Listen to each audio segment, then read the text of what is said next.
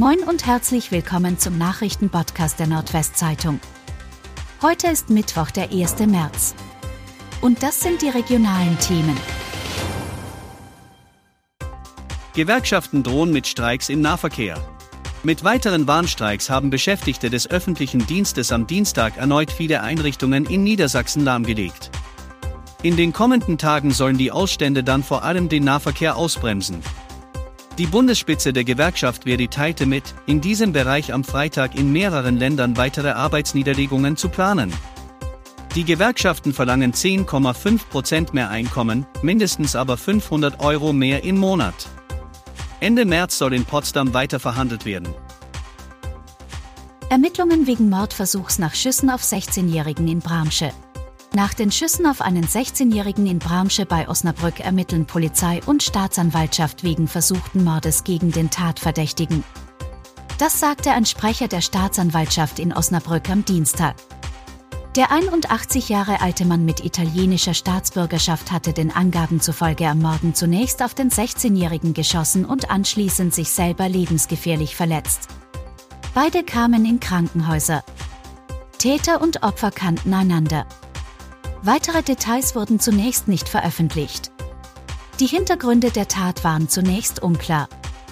Die Schüsse wurden gegen 7 Uhr und 30 Minuten vor einem Wohnhaus gegenüber einer Grundschule abgegeben. Kinder und Lehrer wurden laut Polizei nicht verletzt. Land Niedersachsen hebt eigene Corona-Regeln auf. Niedersachsen hebt seine Corona-Verordnung von Mittwoch an auf.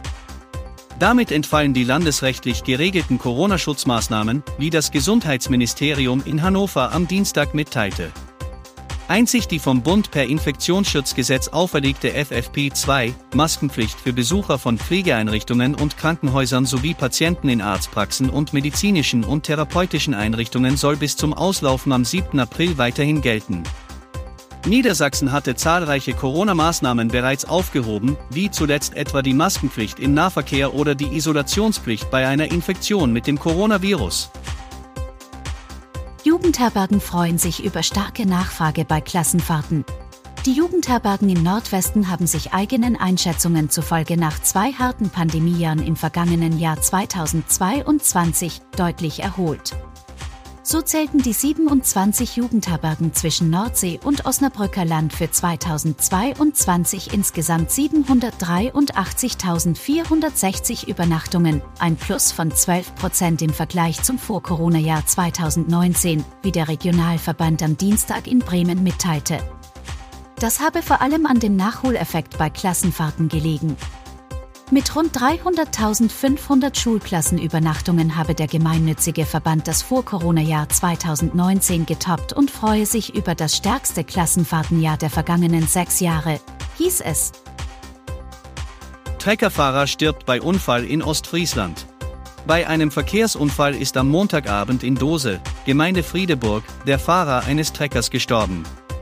Das teilte die Polizei am Dienstag mit. Auf der Frieslandstraße war ein 26 Jahre alter Autofahrer gegen 18.40 Uhr hinter Rebsholt in Richtung Schortens auf das vorausfahrende landwirtschaftliche Fahrzeug ungebremst aufgefahren. Dadurch drehte sich der Trecker und kippte schließlich auf die Seite. Der 60-jährige Fahrer des Deutz-Treckers stürzte aus dem Fahrzeug und verstarb noch an der Unfallstelle, der leicht verletzte Audi-Fahrer wurde in ein Krankenhaus eingeliefert. Neuer Podcast über den VfB Oldenburg startet.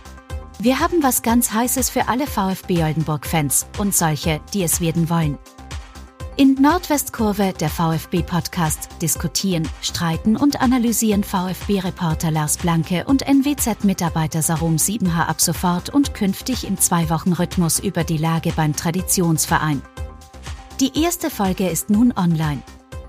Sie ist online kostenlos zu hören unter www.nwzonline.de/slash podcast sowie auf allen bekannten Podcast-Plattformen wie beispielsweise Spotify, Apple Podcasts, Google Podcasts, Amazon Music und Deezer.